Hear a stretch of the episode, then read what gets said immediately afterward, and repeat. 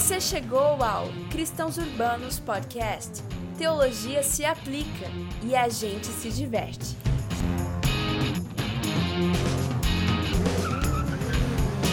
Vai começar mais um episódio. Olá, galera! Chega mais que está começando o 12 episódio do Cristãos Urbanos e o assunto de hoje é para você se escandalizar com tantas coisas a respeito da origem do universo. Eu sou a Miriam Oliveira. Eu sou a Fernanda, já cliente da casa, volta e meia tô por aqui com a Mi, falando um pouquinho desses assuntos Exatamente. teológicos. E eu sou o Tiago Garros, sou o convidado de hoje, né? Então, Tiago, hoje nós temos um convidado muito querido, muito especial, que é o Tiago Garros. Ele é graduado em biologia, é mestre em teologia, também fez. O que, que você fez lá na Inglaterra, Tiago? eu fiz, eu fiz doutorado em teologia também. E aí, parte do meu doutorado eu fiz na, na Inglaterra, né? Seis meses eu fiquei na, na Universidade de Oxford lá. Eh, estudando por, por um tempinho lá. Que bacana. E hoje nós vamos conversar sobre esse assunto que promete, né, Fer? Hoje promete bastante assunto bacana, bastante assunto legal. Então fica com a gente. É um dos, dos primeiros assuntos que eu me interessei em começar a estudar a parte de teologia, porque eu tinha muita curiosidade sobre essa parte de Gênesis. Então, promete. Promete. Então, Thiago, vamos é, começar aqui falando um pouco de você, né? Você tem trabalhado em promover o diálogo entre fé e ciência já há algum tempo, né? Estando à frente ao Lado, junto da ABC2. E conta pra gente um pouco da sua trajetória, como surgiu essa preocupação por ensinar e levar adiante essa interação entre fé e ciência. Então, uh, pois é, essa história de fé e ciência é basicamente a história da minha vida, assim, essa, essa interação. Justamente por isso que a Fê acabou de falar. Eu, eu sempre fui muito curioso, sempre tive muita curiosidade. E então, como crescendo em igreja, né, eu, eu sou evangélico de berço. Uh, então eu, eu, eu fui logo confrontado né, com essa. Enfim, fui apresentado a essas coisas que que nos são apresentadas na igreja, eh, né? A própria Bíblia, né? Li a Bíblia a vida inteira, aprendi a ler lendo a Bíblia praticamente. E aí a gente começa a ir no colégio, a gente começa a ir nas aulas de ciência, eu sempre gostava das aulas de ciência porque era um menino curioso. E aí a gente começa a ver que parece que tem algumas coisas que, opa, mas lá na igreja eu aprendi diferente. Que história é essa? Uhum. É... Na igreja a gente escuta uma coisa e aí o livro de, de ciências, depois de biologia, diz outra. Exatamente. E como que eu faço né? para lidar com isso? Como que eu faço para ser crente na escola? Exatamente. Então, esse foi o dilema com o qual, eu vou dizer assim, eu fui confrontado muito cedo, na verdade. No, no início da adolescência, assim, 12, 13 anos, 14 anos. E aí eu disse, não, eu preciso entender esse negócio, né? Preciso. Enfim, a, a, a, chama inicial veio porque eu fui num retiro cujo tema era esse, era criacionismo e tal, né? E Gênesis e tal. E, e, naquele retiro eu disse, puxa vida, fui encantado com as coisas que me apresentaram lá e tal. A história é bem longa, mas o fato é que por causa, muito, não vou dizer que foi só por causa desse retiro, mas ali foi, digamos, a, a faísca inicial que me fez eventualmente querer estudar biologia, né? Porque eu disse, ah, preciso entender melhor esse negócio, né? E aí eu acabei indo estudar biologia. E passei por algumas crises de fé, eh, no sentido não de crise de fé de questionar Deus, nunca tive fases de ateísmo, nada. Mas crises no sentido assim, pô, o que, que eu faço com esse negócio agora? Nesse sentido, crises de, de Nunca perdi o sono também, porque eu, eu, sempre achei. Eh, puxa, eu preciso. Eu sempre achei estimulante querer saber sobre isso. E, e, quando eu digo crise, é assim, é períodos em que eu não sabia direito o que, que eu acreditava com relação a, a esses temas. Mas eu sempre tive comigo uma, uma coisa muito forte, assim, uh, que eu acho que veio de berço da minha família mesmo, que era o seguinte, que é uma frase famosa até que uh, dizem que é Agostinho que, que foi um dos primeiros a falar isso, mas tá na boca de vários teólogos aí da história da igreja, que é toda verdade é verdade de Deus. Né? Então, se a ciência está descobrindo coisas que são verdade a respeito desse mundo, desse universo, essa verdade é de Deus. Então, a gente vai ter que dar um jeito de de daí uh, interpretar isso e, e, tentar algum jeito de conciliar essas coisas todas, né? Uh, então eu sempre tive isso muito forte comigo, nunca tive medo de estudar e descobrir a verdade por causa desse sentimento assim de que a verdade é a verdade de Deus, assim. Então então, enfim, a história é bem longa, muitas idas e vindas a respeito de opiniões e coisas, até que uma coisa que é muito importante na minha trajetória é que eu tive a oportunidade de morar nos Estados Unidos por um ano e meio e, e aprender a falar inglês, né? E aí, com o inglês, eu tive acesso a materiais que não estavam disponíveis em português né, livros mesmo e tal. E isso, e, e, também lá nos primórdios da internet, assim, nós estamos falando aqui de ano 2000, tá? Só pra você ter uma ideia. É, eu trabalho com esse tema, assim, há muito tempo. Uh, então, eu tenho cara de guri, mas eu já tô quase lá é, no Zenta. cara de novinho, né? eu tenho 39 já, é. Então, então o que aconteceu foi que eu decidi fazer biologia, entrei na biologia e no meio da biologia, isso que foi muito importante, quando eu estava então sendo muito confrontado com essas coisas sobre Darwin e tal, foi que eu tranquei fui para os Estados Unidos e lá tive acesso a esse material. E isso foi muito importante para mim, porque me deu ferramentas para lidar com muitas coisas que eu estava ouvindo na época, né? Uh, isso lá no ano 2000 mesmo. E aí quando eu voltei, eu continuei a faculdade e aí eu tive certeza que eu queria ser professor mesmo de biologia e tal. E, e aí já meio que fiz as pazes com essa questão. Uh, eu meio que. Uh, então uh, o que aconteceu foi que eu virei professor de ciências. e aí tem uma questão interessante. Os meus alunos sempre acharam muito interessante, muito engraçado o fato de que eu era professor de ciências, dava aula de ciências, falava em evolução, por exemplo, e domingo estava lá tocando na igreja né? Não sei se o pessoal sabe aí, se vale a pena contar também, né, Fê?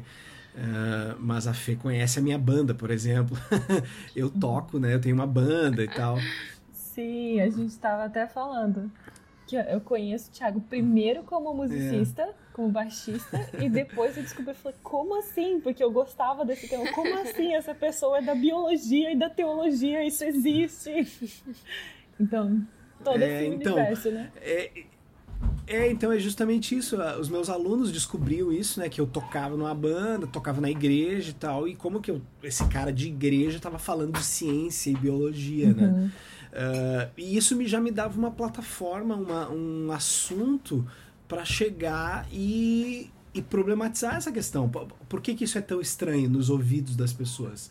Um cara não pode ser é, crente, religioso, enfim, crer em Deus e dar aula de ciência e gostar de ciência né? Então, então acabava que, que isso já, já iniciava uma conversa, uma coisa que sempre foi muito legal, né? Uma coisa que eu sempre gostei bastante. Enfim, para encurtar a história, o fato é que depois eu acabei uh, decidindo fazer mestrado em teologia para formalizar então esses estudos então que eu já vinha fazendo né a partir desses desses anos aí 2001 2002 nesse ano por exemplo 2002 2003 quando eu estava me formando na faculdade eu já estava dando palestras sobre isso sobre como é ser um cristão uh, estudando biologia e, e, quais são essas né já dava palestra em igreja por aí desde aquela época. Isso muito antes de ABC2 e coisas desse tipo né que depois eu posso até falar um pouquinho mais sobre o que, que é isso Aí acabou acontecendo que eu decidi fazer mestrado em teologia para meio que formalizar esses estudos que eu já vinha fazendo informalmente, né? Porque eu vi que isso era um assunto fascinante, é um assunto que cresceu no mundo, né? Uh, muita gente uh, séria formalmente estava estudando isso, né? As grandes universidades, no mundo afora, na Europa, nos Estados Unidos, estavam tendo já cursos de mestrado e doutorado em ciência e religião, né? Nessa área da interface entre a ciência e a religião. Aí eu disse, puxa, eu quero me embrenhar nisso aí. Só que no Brasil o caminho para isso seria muito difícil. Então eu disse, vou fazer mestrado em teologia e estudar a relação entre a religião e a ciência. E foi isso que eu acabei fazendo. Então, fiz mestrado em teologia emendei no doutorado, e aí no doutorado, uh, também com esse mesmo tema, né, eu tive a oportunidade de ir para um desses grandes centros que tem um curso de mestrado e doutorado em ciência e religião, que é na Universidade de Oxford. É um dos que existem né, no mundo, é um dos mais reconhecidos, coordenado pelo professor Alistair McGrath, né, que é aquele cara que muita gente conhece, Sim. que tem muitos livros mesmo editados, traduzidos em português. Né? É um grande teólogo, uh, ele tem teologia sistemática, ele tem um monte de coisa, mas a praia dele mesmo, pouca gente sabe, é ciência e religião, porque ele é biofísico de formação. Né? Ele é um cientista de formação que depois foi para para fazer doutorado em teologia e também em, em clássicos, que é tipo literatura. O cara tem três doutorados, enfim, é toda uma loucura. E aí, é, e aí o cara. Enfim, então essa é a área dele. Então ele coordena um mestrado doutorado nessa área. E foi com essa turma do mestrado doutorado de ciência e religião em Oxford que eu passei seis meses lá, né, fazendo, estudando com eles, né? Então, enfim, então eu acabei me, me especializando nessa área e aí, mais ou menos paralelo a isso, quando eu comecei o mestrado, é que estava começando as conversas aqui no Brasil para fundar a, o que viria a ser a ABC2, que é a Associação Brasileira de Cristãos à Ciência. Então eu fiquei sabendo disso e já, já entrei no barco já desde antes da, da fundação, né? E ajudei um pouco a estruturar e participei ali. Eu não estava na, na porque na verdade começou com duas pessoas, né? O Guilherme e o Covolan, que é o presidente e o vice-presidente da associação. Mas desde o início dos eventos tal, eu já me dispus a ajudar, a participar, né? Então eu tô com a BC2 como colaborador desde o início. E agora, em 2018, eu uh, criei, então, e fundei, vamos dizer assim, o um projeto chamado Teolab, né? Que é o que tu falou ali, Miri. Que é um projeto, na verdade, parceiro, dá para dizer assim, da BC2, uh, que tem o intuito justamente de, de falar sobre esse assunto para a igreja. Né? O foco do Teolab são eventos, na verdade. O que a gente faz são eventos. Então, Legal. a gente tem um acampamento de ciência e fé cristã que aconteceria todo ano, né? Mas esse ano de pandemia, graças a Deus, a gente conseguiu fazer antes da pandemia, inclusive vocês estavam lá, né? Ah, sim, é, então a gente teve o acampamento, vai ter ano que vem, na medida do possível, está marcado para junho, né? Uh, a gente tem cursos de fim de semana para pastores e líderes, para equipar pastores, líderes, seminaristas para conversar sobre esse tema, né? Uh, cursos introdutórios sobre isso. Esse ano já aconteceu o primeiro online, agora em setembro, e o segundo vai acontecer agora em novembro, daqui a algumas semanas. Uh, vai acontecer o segundo de forma online também. Enfim, e, e, e, várias outras iniciativas assim que a gente tem uh, dentro do Teolab. Por exemplo, eu ir dar palestra e tal, tudo isso faz parte do projeto. E em escolas também falar com alunos sobre essa, esses, esses temas e tal. Então, o Teolab é um projeto bem, na verdade, começando, bem de, de escopo bem menor do que a ABC2, né? O nosso foco é mais no sul do Brasil mesmo, que é onde a ABC2 menos chega, na verdade, tem menos membros, menos pessoas conhecidas, eh, principalmente no Rio Grande do Sul. Então, uh, é mais uma iniciativa que está aí para falar sobre esses temas de ciência e fé cristã que são tão importantes, né? Que bacana. E me fala uma coisa. Quando você falava aí, você teve dificuldade assim na igreja em relação a ser da área acadêmica ou coisa assim? Você teve alguma algum tipo de dificuldade nesse sentido? É que esse geralmente já é um, um tema meio polêmico, né? Ah, quem nunca ouviu, não, não estuda demais, não vai muito assim fundo na faculdade, porque esfria a fé, desvia, essa coisa assim, que se cria quase um, um um tabu em torno do estudar e do da, dessa área mais uhum. acadêmica, né? Então, como é, que foi essa. É, sem dúvida, eu concordo com vocês. Isso existe no meio cristão evangélico, infelizmente. Uh, digo com todas as letras, infelizmente, né? Porque isso é base... isso não tem justificativa, assim, nem bíblica, nem na história da igreja, nem. Uh, é, é uma pena, na verdade, que exista essa ideia, né, de que estudar muito vai te afastar de Deus, enfim. Isso é o contrário, na verdade, do próprio exemplo bíblico, né? Tu vê, Paulo era um grande estudioso, era um cara, um doutor da lei, um cara que estudava teologia, as letras e tal, né? Uh, e também tem uma. Uh, muita gente fala assim, não, porque a letra mata, o espírito vivifica. Então, não. não uhum. E com uhum. isso querem argumentar que tu não deve estudar as letras muito. Não dá, né? O texto não está falando disso, tá? não, não é esse, né? Aí, aí cabe a gente a ler, estudar para saber como interpretar direito esse texto mesmo. Mas enfim, uh, e, mas no meu caso pessoal, isso foi até mais uh, enfático, essa coisa. Uh, de certa forma, assim, em, em, termos de família, eu não tive isso, porque a minha família é uma família que sempre incentivou o estudo, assim, nunca teve essa cultura de não. No entanto, existe na cultura evangélica uma coisa assim específica com relação às ciências, né? E com relação principalmente às ciências naturais uh, e com especialmente com a biologia, né? Então, quando eu falei que eu ia fazer biologia especificamente, rolou assim algumas conversas. Uh, na minha família nem tanto, assim, é, explicitamente, mas assim, eh, tu ouve na igreja, coisa assim, e biologia, mas lá tu vai estudar aquele cara lá que começa com D, é, tipo, de diabo. É, né? Darwin. Aquele de que não se deve citar o nome. É, aquele do macaco. Isso, aquele lá, que ele começa com D não por acaso, enfim. Uh, né? Rolava inclusive uns papos meio assim, ó, por que que tu não faz química, física, que são coisas que, em teoria, parecem que são mais amigáveis, justamente porque não é o Darwin, né? Uh, E, e realmente, eh, estudando biologia, tu percebe mesmo que tem, tende a ter mais ateus mesmo na biologia do que na física. Na física, por experiência, eu digo assim, eu conheço mais gente que não estou dizendo crente, mas gente que crê num Deus ou num grande arquiteto lá na física do que na biologia. Na biologia rola um pouco também aquela coisa assim de gente que crê nos espíritos da natureza, hum. né? rola uma coisa meio assim, mística. tem gente que crê em alguma coisa, é, mas é uma coisa meio mística. Na física não, na física a galera porque trabalha muito com matemática e vê as, as coisas, a perfeição matemática do universo, tal. Então rola um clima assim, mas na biologia uh, cristãos mesmo tende a ter bem menos do que em outras áreas da ciência. Então rolou um pouco disso assim, de, de um desestímulo assim, porque ah, tu vai, isso é perigoso. Não mexe com essas uhum. coisas que tu pode perder a fé. Sabe? Então, infelizmente, rolou isso. E eu, eu entendo, hoje, estudando esse tema, eu entendo um pouco do porquê disso, né? Isso, isso dá para entender um pouco do porquê. E depois podemos falar um pouco que sobre legal. isso, por que eu acho que isso é assim. E ao contrário também, na universidade você se sentiu enfraquecido na sua fé?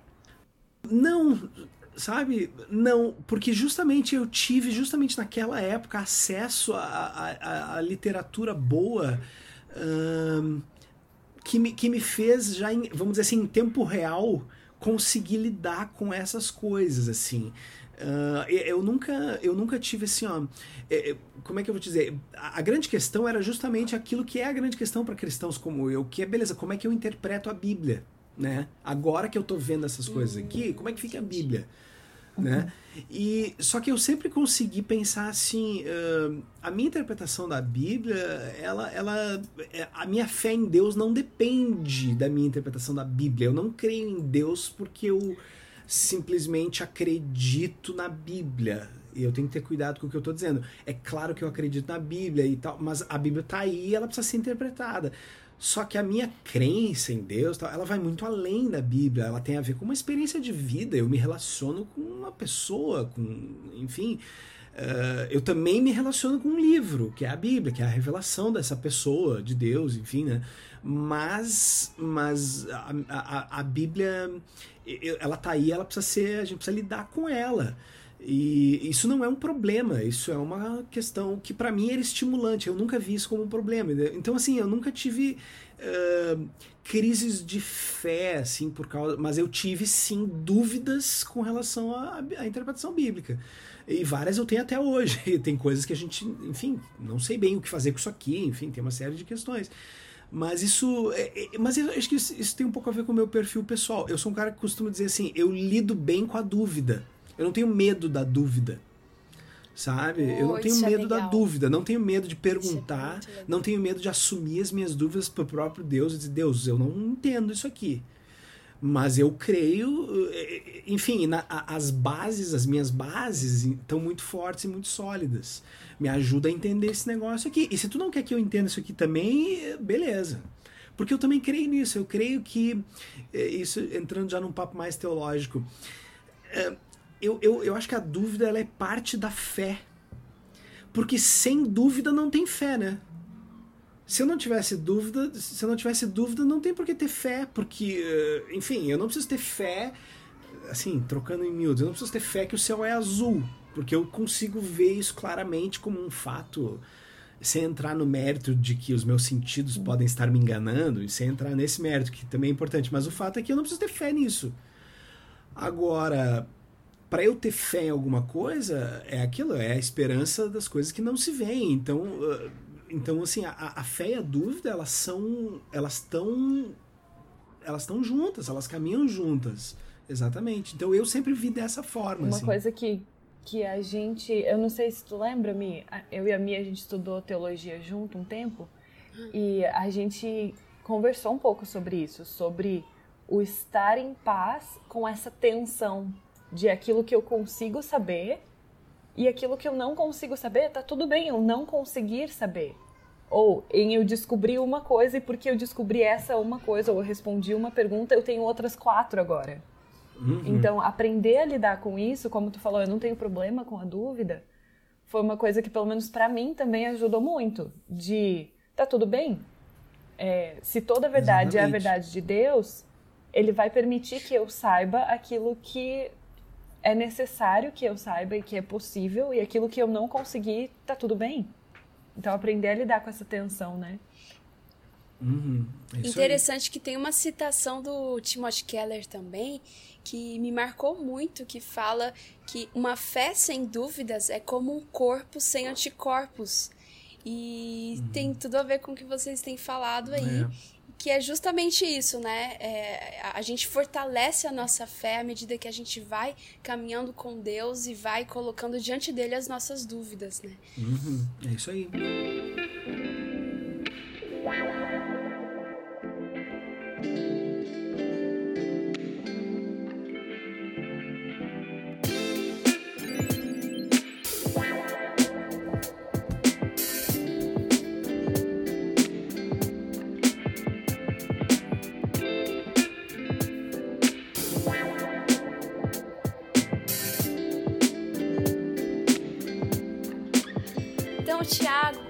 Gente, é verdade que Gênesis 1 pode ter várias interpretações, ao contrário do que muito do que a gente cresceu ouvindo, né, desde criança. Mas em algum momento a gente questiona se Gênesis é realmente literal e que Deus levou ali seis dias para criar o universo, é o mundo. Se não, se ele levou milhões ou até bilhões de anos, né? E a pergunta que surge é como que a gente pode acreditar em algumas dessas diferentes teorias acerca do universo, da origem do universo, sem desacreditar da Bíblia como palavra de Deus, né? Inspirada por Deus. Deus continua aí plenamente envolvido na história, na criação. Como que isso é possível? Uhum. Então, Miri e Fê, é, eu acho é, muito importante essa, essa pergunta, porque assim, uh, a gente tem que sempre lembrar que quando a gente está tratando da Bíblia, a gente está tratando de uma coleção de livros, né? A Bíblia ela é uma coleção de livros que foram escritos por diversos autores ao longo de muito tempo, né? Uh, dá para dizer assim que, que quase certeza uh, a escrita da Bíblia, vamos dizer assim, uh, até ela tomar a forma que a gente conhece hoje, durou aproximadamente mil anos. A gente acredita aí, pelos estudos bíblicos, que, que tem diferenças de até mil anos de escrita de determinadas partes da Bíblia para outras. Uh, então a Bíblia ela faz parte de um mundo que era muito diferente do nosso. E alguns livros da Bíblia, uh, mais do que outros, né? Tem livros que são mais recentes e tem livros e trechos de livros que são muito mais antigos, né? Isso é uma coisa que é, faz parte uh, da, vamos chamar assim, da, da, da, ortodoxia evangélica, ou protestante, ou cristã como um todo. Uh, qualquer pessoa que vai estudar no seminário vai estudar sobre isso, sobre a formação da Bíblia. Então, quando a gente está falando, por exemplo, do Gênesis, a gente tem que entender que é um livro que tem, enfim, uma origem uh, em, em, um mundo que era muito diferente do nosso. Então, quando a gente uh, pega Gênesis para ler, e principalmente nesses capítulos iniciais de Gênesis, a gente tem que fazer um exercício de que, que, no, que na verdade é muito difícil, né? É um exercício de tentar nos despir ao máximo daquela lente, daquele óculos que o nosso mundo, que a nossa cultura uh, nos coloca quando a gente vai ler um texto antigo. Então, o que, que eu estou querendo dizer? Uh, nós vivemos numa cultura em que as preocupações com relação à ciência são muito fortes. A gente vive numa era científica, a gente vive numa era que, que tem medicina, que tem avião voando, que tem aqui internet. Tudo isso são produtos da tecnologia que tem como base descobertas científicas, né? Uh, e agora nós estamos falando de um texto inspirado por Deus, mas que não tinha essas preocupações.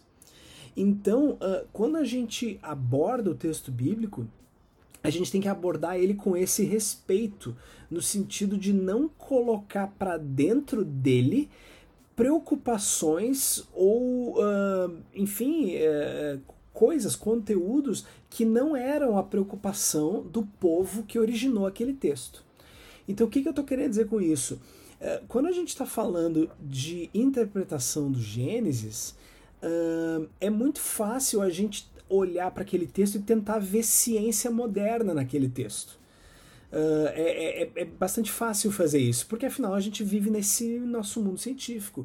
Mas a gente tem que tentar, uh, e aí por isso que a gente precisa estudar a Bíblia e estudar a, o que a gente chama de ciências bíblicas, ou seja, estudar um pouco do mundo por trás do texto, para que a gente consiga entender, bom, que, da onde que vem esse texto, quem é o povo que escreveu, como era a cultura desse povo, é, quais eram as preocupações deles e para que a gente possa interpretar esse texto da maneira mais correta. Então, eh, isso a gente faz toda hora, né? Quando a gente interpreta a Bíblia, a gente justamente está procurando entender essas coisas, né? Então a gente não pode interpretar o texto de Gênesis 1 como se a gente estivesse lendo o jornal da semana passada, eh, no sentido de. No sentido assim de, bom, esse texto está uh, dando um relato jornalístico uh, dia 1, um, pá, dia 2, pá, dia 3, pá, entende? Como se fosse um relato jornalístico como a gente tem hoje. Porque isso é, um, é uma maneira moderna, contemporânea de, de, enfim, de relatar coisas. Uh, os relatos no mundo antigo, na época do Gênesis, eles não eram dessa ordem, eles eram, enfim, é outra cultura, outra maneira de escrever. É, para trocar em miúdos o que eu estou querendo dizer, é, vale. Eu sempre gosto de citar esse exemplo de Agostinho. Então, olha só, Agostinho, né? Santo Agostinho, a gente ouve falar nele, muita gente conhece ele, um grande autor, né? Da, da um, considerado um dos pais da igreja, né? Século 13, 4 depois de Cristo, né? Nós estamos falando ali do ano 400 e poucos da era cristã. Ou seja, eh, Jesus morreu ali por 30 e poucos, né? Nós estamos falando do ano 400, Agostinho. Agostinho, ele tem um comentário, é um livro dele, Comentário Literal sobre o Gênesis. Tem até em português, a editora Paulus lançou. Olha que interessante.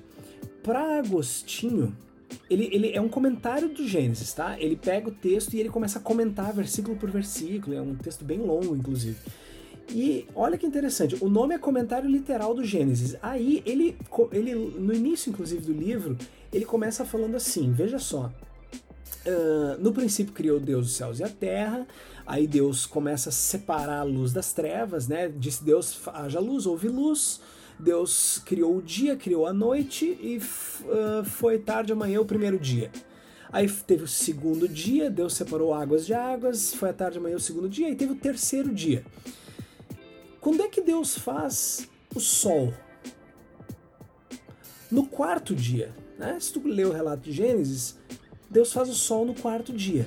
Aí Agostinho se faz a seguinte pergunta: opa, como é que pode haver dia 1, dia 2 e dia 3 se o Sol só foi criado no quarto dia? E a gente sabe, pela ciência inclusive, que a noção de dia só faz sentido se tem sol, né? Porque o que é um dia? É quando o Sol gira em torno. Uh, o Sol não, quando a Terra gira em torno do seu eixo com relação ao Sol, né? O ponto de referência é o Sol. Uh, então, quando Agostinho se dá conta disso, lá no século IV, ele, ele chega à seguinte conclusão: opa, esse texto tem mais caldo nesse angu, né? Ele não diz essas palavras, mas ele diz assim, opa, tem mais coisa nesse texto. É óbvio, olha só a conclusão de Agostinho. Para ele é óbvio que esse texto não é literal de como Deus, jornalisticamente falando, criou as coisas, o universo e tal. E olha que interessante, isso tem a ver com a interpretação católica da, da, da escritura, uh, principalmente a, começou ali na, na época de Agostinho e se estendeu até a Idade Média. A interpretação literal para Agostinho, justamente por esse e outros fatos do texto, é que este texto deveria ser interpretado metaforicamente, ou tentar ver as, as verdades por trás do texto. Ou seja, vou dizer de novo, o texto literalmente está dizendo que ele não deve ser interpretado literalmente, entendeu? é tipo isso. Gente, que incrível! É. O genial é que essa pergunta de Agostinho, lá há quanto tempo ele pensou sobre isso? E é genial a gente fazer essas perguntas hoje em dia para uhum. outros cristãos. Porque é, é óbvio, tá ali exposto no texto. Mas eu garanto que a maioria dos cristãos já leu inúmeras vezes e, e não, não percebeu nunca se deu conta. esse fato. Porque sim, todo mundo que passou pela quarta série sabe que o que divide um dia é a rotação da Terra em torno do seu eixo, enfim. E tá escrito ali, houve tarde de manhã o primeiro dia, mas ainda não tinha sol. Então são, são conhecimentos básicos que todo mundo tem, mas que a gente simplesmente passa batido e não percebe. Então é genial a gente só parar um pouquinho para ler e, e, vai ficar claro que, como diz Agostinho, é, tem mais caldo e, nesse Mas é muito interessante essa questão que eu falei da, da interpretação literalista, então, né? O literal. Uh, enfim, tem toda uma distinção que a gente faz na teologia, inclusive, do que, que é isso, do que, que é uma interpretação literalista e do que, que é uma interpretação literal. Então, veja, para Agostinho, a interpretação literal do texto era justamente uh, de que ele tem um caráter uh, simbólico e, e, que, entende? E que ele não é literalista. Vou dar um exemplo mais, mais claro sobre isso. Ó. Uh, tu pega, por exemplo, assim, ó, parábolas de Jesus, tá? Parábolas de Jesus. Qual é a interpretação uh, das, da parábola, por exemplo, do, fi, do filho pródigo de Jesus, tá? Uh, veja, veja se faz sentido o seguinte: Jesus conta uma parábola lá de um pai que tinha dois filhos, né? Uh, faz sentido a gente sair lá na Palestina para procurar onde morava esse pai? Uh, qual eram os nomes dos dois filhos, fazer escavações para procurar onde era a casa dele. Faz sentido isso? Não, porque Jesus mesmo disse que isso era uma parábola. Ele está contando uma história. Uh, ou seja, a interpretação literalista da parábola faria a gente querer procurar, enfim, essas coisas. Mas a interpretação literal da parábola é o que o próprio Jesus, enfim, o texto bíblico vai nos dizer: que o Pai era Deus, né? enfim, aquele que não nega uh, benefícios para os seus filhos e etc, etc, etc. Ou seja, a interpretação literal dessa parábola, ela não é a interpretação literalista, porque o próprio Jesus está dizendo que não é, porque ele interpreta ela, enfim, no texto a gente tem ali a interpretação da parábola. Uh, tu entende o que eu estou querendo dizer? Então, assim, a gente tem que ter muito cuidado quando a gente fala em interpretação literal sabe? Uh, é que nem assim, ó, vou dar um outro exemplo, tá? Para quem ainda não entendeu. Senhor dos Anéis, para quem gosta. Uh, existe um anel literal na história, né? O anel é literal. Mas esse anel nunca existiu no tempo e no espaço, na história real do mundo, tu entende? O anel pode ser um símbolo de alguma coisa, enfim, aí os caras que gostam vão interpretar, sei lá, se é que tem. Os nerds. É, enfim. Mas tu entende o que eu tô querendo dizer? Não existe um anel literal mas na história ele é um anel literal, mas pode ser que aquilo seja símbolo, uma metáfora para outra coisa, tu tá entendendo? Uh, então, o, a, assim funcionava a interpretação uh, bíblica por muito tempo, uh, desde os pais da igreja. Então é mais ou menos nessa pegada que Agostinho vai interpretar o texto. A interpretação literal, então, do texto, trocando em miúdos o que, que eu estou querendo dizer, é o seguinte: é qual é a intenção do autor do texto em o que, que ele tinha em mente que ele queria ensinar com aquele texto. Qual era a mensagem que ele queria passar com aquele texto. Essa é a interpretação literal do texto, tu entende? Só que isso não quer dizer que é literalista, que, que enfim, existe um dia e uma noite de 24, um dia de 24 horas, entende? Então, assim, uh, então, então, então essa é a primeira coisa que eu, que eu gosto de falar quando a gente fala em interpretação literal ou não. Se a gente uh, começar a tentar ler ciência do século XX ou do século XXI, ali naquele texto de Gênesis, a gente vai começar a entrar numas, numa, numa, nos becos sem saída. Por exemplo, esse do, do, do aí, né? E tem alguns outros ali, que se tu prestar atenção, tu vai ver que existem alguns outros becos sem saídas ali. Por quê? Porque o, o propósito daquele texto não é nos ensinar ciências. O propósito é dizer, enfim, são vários, né? Mas é contar, começar a contar a história da relação de um Deus que é criador, que criou todas as coisas, e a sua relação com esse mundo. Né? Esse texto ele serve para isso. Isso, enfim, não é palavras minhas, isso é o que a teologia vem tentando dizer já há muito tempo. Eu acho que ajuda um pouco, talvez, Tiago, é a gente lembrar que hoje nós temos acesso à Bíblia como um livro único, é, compilado com todos os, os livros que a gente sabe que constroem, mas que primariamente Gênesis não foi escrito para nós no nosso tempo, na nossa cultura. Ainda que sim, Exatamente. é palavra de Deus para nós. Mas considerar é, para quem esse texto foi escrito e em que contexto ele foi escrito, talvez nos ajude a começar a entender um pouco mais isso que tu está te referindo sobre uma leitura literal, não literalista da, da mensagem. Uhum. Exatamente, sem dúvida. Eu acho que é, esse é, essa é a chave. Isso que tu falou é uma grande chave. Isso, isso é ortodoxia cristã. É a gente ter noção de que o texto ele é para nós mas ele não foi escrito diretamente para nós, ele é, ele é para todos, mas ele não foi, nós não somos o público-alvo primário do texto. Né? A gente é público-alvo secundário do texto e por fé cremos que ele tem verdades de Deus a revelar para nós. E temos fé nisso e cremos nisso, e isso é verdade na minha vida, né? Porque o texto transformou a minha vida e, e, e enfim, e ele é regra de fé e prática para mim.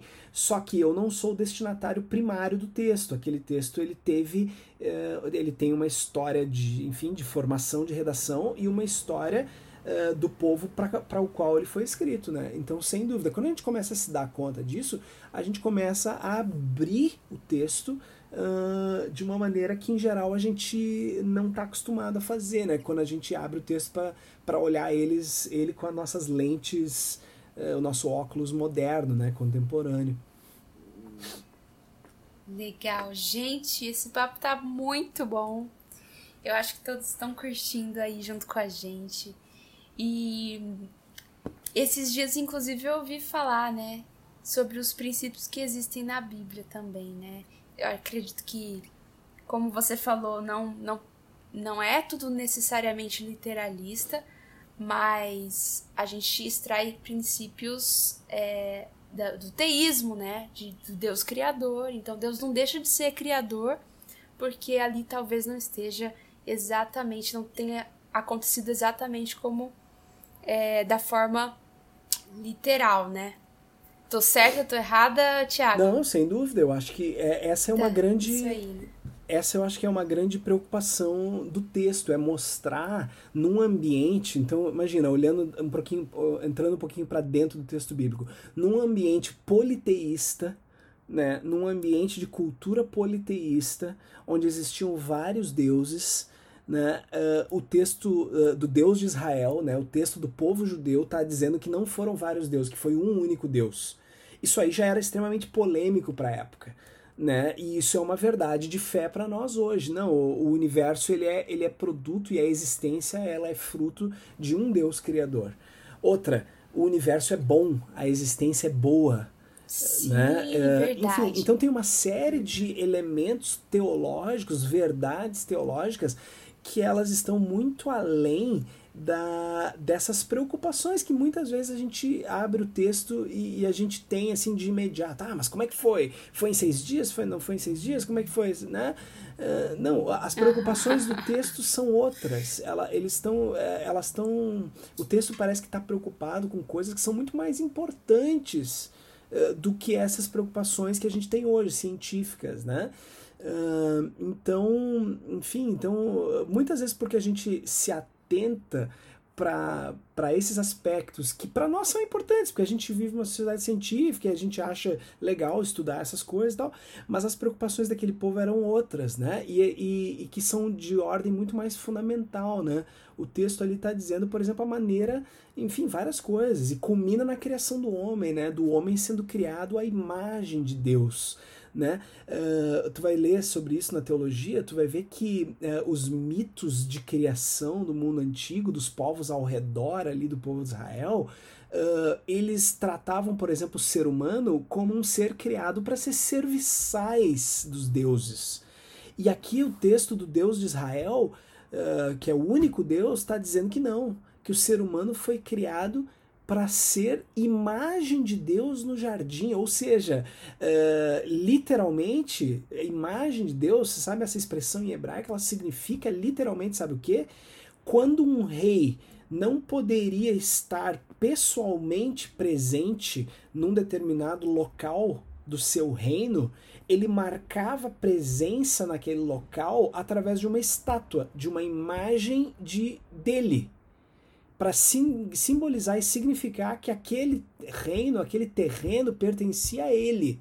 E agora vem o Deus de Israel e coloca essa, essa expressão, imagem de Deus, no jardim, para dizer que nós somos imagem dele, ou seja, estamos aqui representando ele no jardim. Né? Isso é muito poderoso Uau, nossa, e isso é muito é muito enfim é contracultural para a época né para os povos do entorno.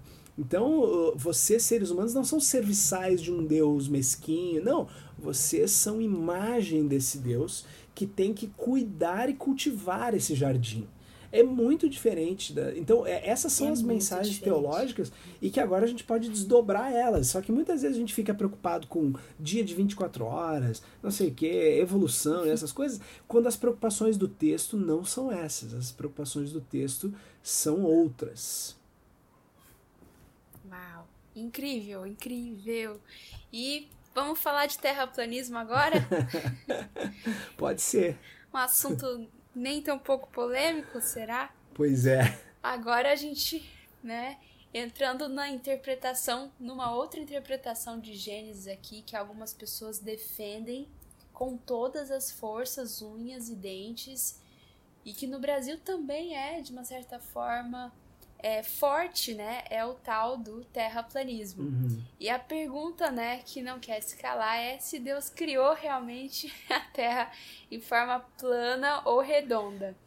Não, gente, não é isso não, brincadeira. A pergunta que não quer se calar é como ainda existem pessoas que acreditam no terraplanismo. Pois é. Eu vi uma pesquisa do Datafolha falando que 11 milhões de brasileiros acreditam que a Terra seja plana e que a maioria dos que acreditam são cristãos e de baixa escolaridade. Mas também não é só os de baixa escolaridade, não, viu? Tem outros que também não são cristãos. Tem é, aí um doutor, ele é conhecido nessa área do terraplanismo aí, Afonso Lopes, né, pela USP, é, em geofísica e é adepto dessa teoria e inclusive alguns jogadores de basquete também aderiram a essa teoria fortemente lá nos Estados Unidos. Uhum. E participam do movimento mundial lá sobre isso. E eles se baseiam também em Gênesis para afirmar o seu argumento. Mas será que Gênesis dá realmente sugestões científicas de que a Terra seria plana? Gente, eu acho que essa é a parte mais assustadora. Desculpa, Tiago, me me interferir aqui, mas acho que essa é a parte que mais me assusta de saber que tem gente que. Porque a gente trata muitas vezes essa questão da terra plana, tem muito meme, muita piada, enfim, a galera trata como se fosse uma, uma questão meio que ridiculariza, sabe? Mas como a, a Mi estava comentando, tem gente real é, que não, não é uma pessoa sem conhecimento. Então, um professor da área de geofísica e que realmente acredita e defende isso. Então, é, é, essa parte me assusta um pouco, mas tem como a gente dizer de alguma forma que a Gênesis vai dar alguma sugestão científica de Terra plana? É, uh, eu acho assim, ó, eu sempre gosto de dividir isso em duas partes, assim, falar disso sobre dois aspectos. Primeiro é o seguinte, essa, essa, esse fenômeno do terraplanismo, ele é um sintoma de uma coisa que é muito maior que está por trás sabe? Uh, o que, que eu estou querendo dizer? Isso não é necessariamente, eu não encaro, eu e muitos outros analistas, inclusive até bem mais capazes do que eu, uh, não encaram isso como um problema científico uh, num primeiro momento, assim. Isso não é uma questão puramente científica. Isso tem a ver com um ceticismo ou uma, uma crise de autoridade que a nossa o nosso mundo contemporâneo vive. O que, que eu estou querendo dizer com isso? Existe um movimento mundial que tem ganhado força, a gente vê isso e que tem reflexos em todas as áreas e muito na política também, uh, que é Uh, e, e, que tem muito a ver com a internet, com o advento da internet, principalmente a, a chamada Web 2.0, né, que é a web participativa, em que todo mundo pode dar opinião, todo mundo tem plataforma, todo mundo cria um canal no YouTube, não tem filtro nenhum e qualquer um pode dizer o que quiser em qualquer lugar. Né? Essa é a Web 2.0. Uh, então tu pega, por exemplo, tu pega, por exemplo, assim. Uh, enfim, então isso tem a ver com, a, com, a, com, essa, com essa crise de autoridade que eu estou dizendo. Uh, o que está por trás dessa crise de autoridade? Como para essas pessoas, ou para todas as pessoas, foi dado voz e as pessoas, muitas delas adquiriram plataforma simplesmente por dizer qualquer coisa, sem nenhuma base, sem nenhum estudo, sem nenhuma. Né? As pessoas a, acabam achando uh, de que, que elas não precisam das figuras antigas de autoridade uh, para, enfim, para nada. Por que, que esse cara tem mais autoridade do que eu se eu tô aqui, tenho 100 mil seguidores, entende? Uh, então, tu, tu, pode ver assim, ó, o fenômeno da Terra plana, ele está sempre associado com outros conspiracionismos, eu diria. Porque para tu acreditar hoje em dia que a Terra é plana, é obrigatório tu tu ser adepto de uma série de teorias da conspiração. Tu entende? Ou seja, uh, tu tem que acreditar que, que a NASA está escondendo imagens, que todas as imagens são forjadas. Pior, tu tem que acreditar e tu tem que ignorar vários fatos a respeito, por exemplo, das competições, da competição que existe entre as várias agências espaciais. As pessoas não se ligam nisso. Nós temos a NASA, mas nós temos a Agência Espacial Europeia, que chama ESA, nós temos a Agência Espacial Russa, nós temos a Agência Espacial Chinesa, são as quatro maiores do mundo. Essas aí, tu imagina, eh, tu, olha o nível da conspiração. China e Estados Unidos, de acordo com essa ideia, elas têm que estar tá cooperando para esconder o fato mundial de que a Terra não é redonda, tu entendeu? Elas têm que todas participar, tu entende? E no momento que tu vê no mundo atual e pensa que China tem que cooperar com os Estados Unidos para isso, e aí tu pensa no seguinte, bom, mas por quê? Por que, que, por que, que eles estão escondendo o fato que a Terra uh, seria plana? Tu tem? Então, assim, o que, que eu tô querendo dizer com isso? Uh, o pensamento esse da Terra plana, ele, ele é um pensamento conspiracionista que tem que estar tá, uh, associado a uma série de outros conspira outras conspirações e que, em suma, tem a ver com a, a, o não reconhecimento e a não aceitação de autoridades. Ou seja, por que, que eu preciso me submeter à autoridade de alguém se eu vou lá e eu, por mim mesmo, descubro e vejo e faço meus testes aqui, uh, enfim, né? Uh, isso foi exacerbado pela, pela, pela internet, assim, né? Então, uh, na verdade, o que está por trás é isso. Uh, tem muito mais coisa que eu poderia dizer a respeito disso, porque isso tem ra raízes sociológicas e filosóficas bem profundas. Mas, mas no fundo é isso, entende? O cara da Terra plana, ele é um, ele é um cara contrário à autoridade, ele é um cara uh, que, que acredita, por exemplo, que, que enfim, que, que não existem, que autoridades constituídas uh, são em qualquer esfera, autoridades no sentido de instituições de autoridade não, não existem não, não, não, se devem, não devem ser respeitadas, né? Uh, então esse é o primeiro ponto assim que eu gosto de, de enfatizar. Isso não se trata apenas de, uma, de um problema científico. E tu pode ver, inclusive, que é bem isso. Os caras, em geral, uh, que acreditam nisso, eles têm uma série de outras questões com autoridades. Eles são anti-governo, eles são anti-política, né? Eles, eles, eles, eles não votam em políticos de, carre de carreira, eles votam em, em gente considerada outsider, né? Enfim, eles são gente que, em geral, são anti-establishment, né? São contra uh, tudo que está estabelecido como autoridade, assim. Então, esse é o primeiro ponto. Uh, enfim, pelo menos essa é a minha análise, essa é a minha opinião. O segundo ponto, uh, entrando na questão de Gênesis agora, né? Que vocês perguntaram. Uh, existe uma, uma ideia que precisa ser bem esclarecida que nós já meio que tocamos na pergunta anterior, que é o seguinte. Uma interpretação muito comum no meio evangélico é o seguinte: é que a Bíblia precisa concordar com a ciência moderna, com a ciência, para ela, se ela quer ser considerada, enfim, inerrante ou inspirada por Deus ou autoridade. Vou repetir, as pessoas em geral acham que a Bíblia precisa concordar com a ciência, porque se a Bíblia não concordar com a ciência, é sinal que ela tem erros ou é sinal que ela não é autoridade, etc, etc. Isso é uma falácia, na minha opinião, tá? na minha leitura, pelo seguinte, pelo simples motivo que é o seguinte. Se a Bíblia. A gente chama isso de concordismo científico da Bíblia. Ou seja, será que a Bíblia realmente precisa concordar com a ciência para ela ser autoridade, para ela, ela ser palavra de Deus? E aí vem a minha pergunta: se a Bíblia precisa concordar com a ciência, com que ciência a Bíblia precisa concordar? Ela precisa concordar com a ciência do século XX? Ela precisa concordar com a ciência do século XV? Ela precisa concordar com a ciência de Agostinho do século IV? Ou ela precisa concordar porque ela deu uma leve mudada de lá para cá, né? Exatamente. Exatamente. Então, se a Bíblia tem que concordar com a ciência, por que ela tem que concordar com a nossa ciência de hoje? E o que vai ser da ciência daqui 100, 200, 500, mil anos? A Bíblia vai ter que concordar com aquela ciência também? Tu entende o problema? Uhum.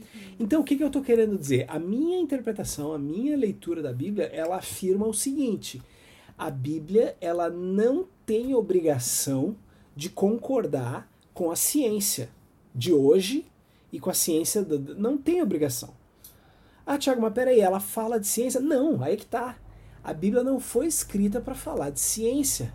Tá, mas ela contém elementos científicos. Como é que funciona então? Então, e, e aí que eu vou entrar na questão da Terra plana. A Bíblia, ela é palavra de Deus soprada pelo Espírito Santo para homens que, inspirados por Deus, escreveram o texto bíblico. Certo? Isso é pa né, padrão para nós cristãos protestantes evangélicos. A Bíblia é a palavra de Deus, soprada pelo Espírito Santo, só que a gente reconhece que esses seres humanos não não escreveram a Bíblia como a gente. É, é, ela não foi tipo Chico Xavier, entendeu? Ela não foi assim, né, psicografada. Deus usou, e isso está claro na Bíblia, a cultura dos povos, as expressões linguísticas. A Bíblia foi escrito, a Bíblia não foi escrita numa linguagem que veio do céu. A Bíblia foi escrita em hebraico e grego, na sua maior parte, e alguns trechos em aramaico. Isso são linguagens humanas. Ou seja, a Bíblia é palavra de Deus em linguagem humana.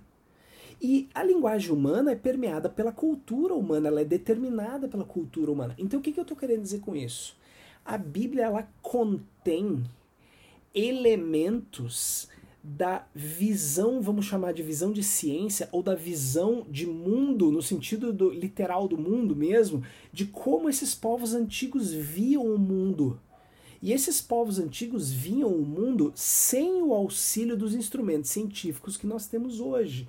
Então a Bíblia ela traz uma linguagem que a gente chama na teologia de perspectiva fenomenológica. Ou seja, é como os fenômenos da natureza aparentam aos nossos olhos. Ou seja, por isso que até hoje a gente fala que o sol se põe e o sol nasce. Porque a gente vê no céu o sol se pondo. Só que hoje, com o auxílio da ciência, e não faz muito tempo que a gente sabe disso, a gente sabe que na verdade não é o Sol que está se movendo, mas é a Terra que está se movendo ao redor do Sol. Tu entende? Só que a Bíblia não sabia disso, então a Bíblia traz essa linguagem fenomenológica. conforme uh, a melhor ciência da época, que era uma ciência observacional, era como é que a gente as coisas apareciam aos nossos olhos. Então, a Bíblia a Bíblia usa uma linguagem fenomenológica, né? Ela usa uma linguagem eh, falando da natureza conforme ela aparenta aos olhos do observador, né? Ah, Tiago, mas isso aí quer dizer que a Bíblia tem erros, então. Eu, eu não diria isso, por quê? Porque não é o propósito da Bíblia falar de ciência. E como a Bíblia foi escrita por homens inspirados por Deus, que usaram a sua cultura, usaram a sua língua, eles também usaram as suas perspectivas científicas e da natureza que eles tinham na época. Então, o que eu estou querendo dizer com isso é que a Bíblia, ela contém, quando ela fala do cosmos, ela contém uma série de elementos uh, daquilo que aqueles povos entendiam de como era o cosmos, de como era a Terra, como era o planeta, como era o universo certo? Uh, e isso não tem problema nenhum, não tem problema nenhum. Então, eu gosto muito de um autor, uh, de um livro que eu, que eu tenho aqui, é, ele tem vários livros aqui, o nome dele é Denis Lamoureux. Ele é um canadense de origem, acho que francesa, uh, e ele gosta de falar muito nos livros dele do que ele chama de princípio da mensagem incidente. Mensagem tracinho incidente. O ponto dele é o seguinte: Deus, e esse princípio ele é baseado num, num ponto da teologia reformada, e não só da teologia reformada, é um ponto clássico da ortodoxia cristã milenar, que aparece em todas as correntes do cristianismo, que é o chamado princípio, mas que ele foi desenvolvido muito por Calvino. Calvino é o grande cara que escreveu sobre isso. É o chamado princípio da acomodação. Deus acomoda as suas verdades e Deus acomoda inclusive a si mesmo a capacidade do ser humano de entendê-lo, de entender a Deus, de entender as coisas de Deus. Então, esse princípio da acomodação, ele está inclusive resumindo na, na cristologia. Mesmo sendo Deus, ele se fez o quê? Ele se acomodou, ele se fez homem, para que nós pudéssemos entender a salvação. Por isso que ele se acomodou e veio até nós. Então Deus sempre vem até nós de uma maneira que a gente consegue entender. Então tu imagina uh, os caras, os povos bíblicos escrevendo os textos bíblicos e Deus dizendo assim para eles: Ô Moisés, escreve aí, ó, eu. Uh, eu juntei uh, as moléculas, os átomos de carbono, hidrogênio, oxigênio e nitrogênio, formei moléculas e ao longo de muito tempo, eu, através de um longo processo, eu te. Uh, não ia dar certo, né? Não ia dar certo. Então Deus disse o que para eles? Ô Moisés, escreve aí, ó, uh, eu te formei do pó da terra, beleza? Tá tranquilo? Deu para entender? Entende?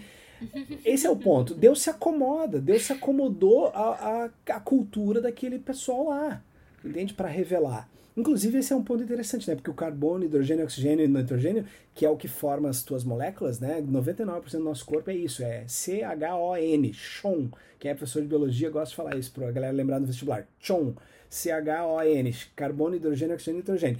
Uh, o pó da Terra é isso, tá, pessoal? É as mesmas, a base do pó da Terra é carbono, hidrogênio, oxigênio e nitrogênio. É o que a gente é também.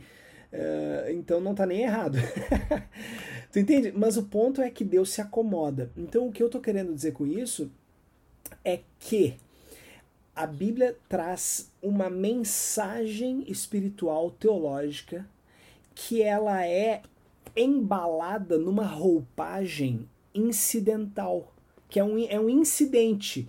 O que, que é incidental? É na cultura e na língua daquela época. Poderia ter sido em outra época, poderia ter sido na nossa época, poderia ter sido antes, um pouco depois, mas a roupagem da mensagem inerrante, da mensagem divina, ela tem uma roupagem que inclui a linguagem da época e sim um pouco de ciência da época, nesse sentido de uma ciência muito diferente da nossa hoje, uma ciência fenomenológica, uma, né? enfim, aquilo que eu já falei antes.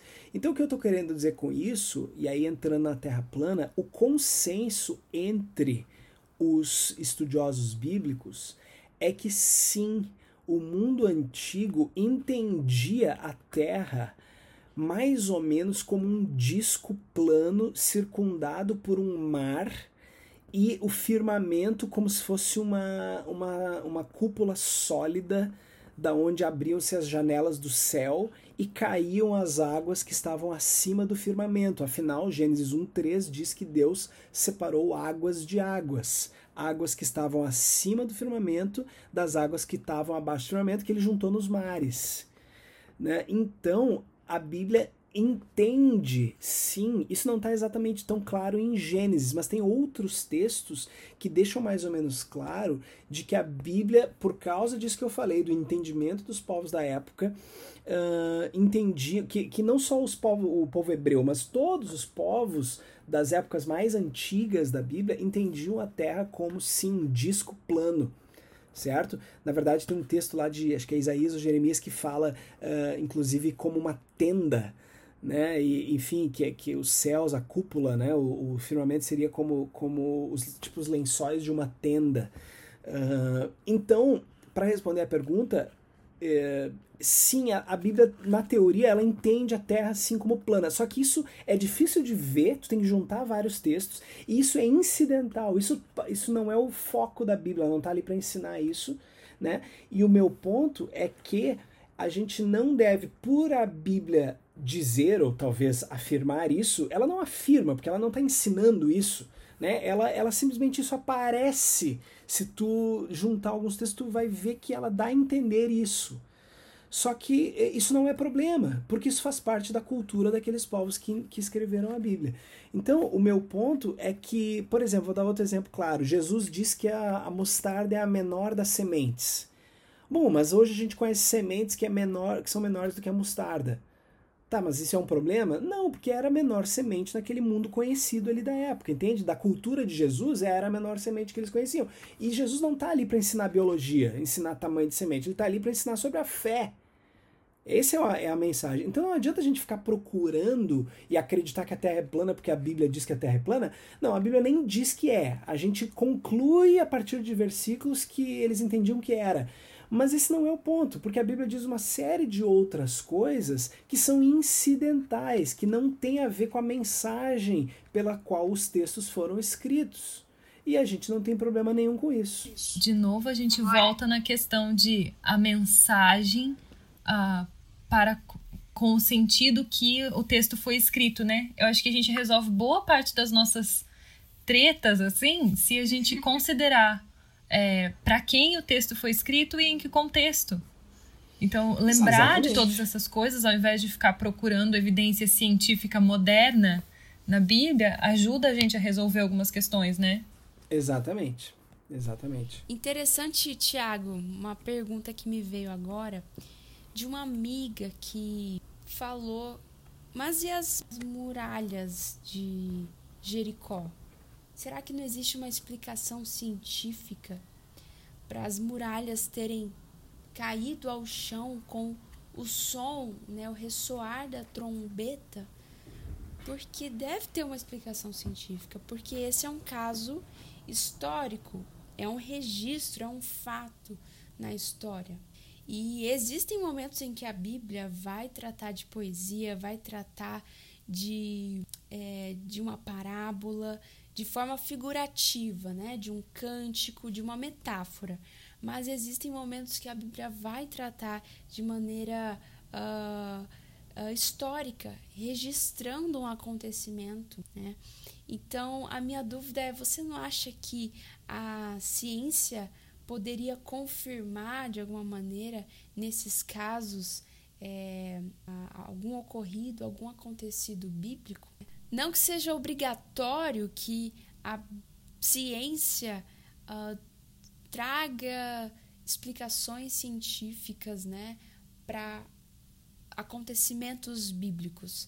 Mas você acha que isso não seria possível, né, nesse caso, um físico dar alguma explicação a respeito deste, desta narrativa, deste acontecimento? Que a ciência pode confirmar, né?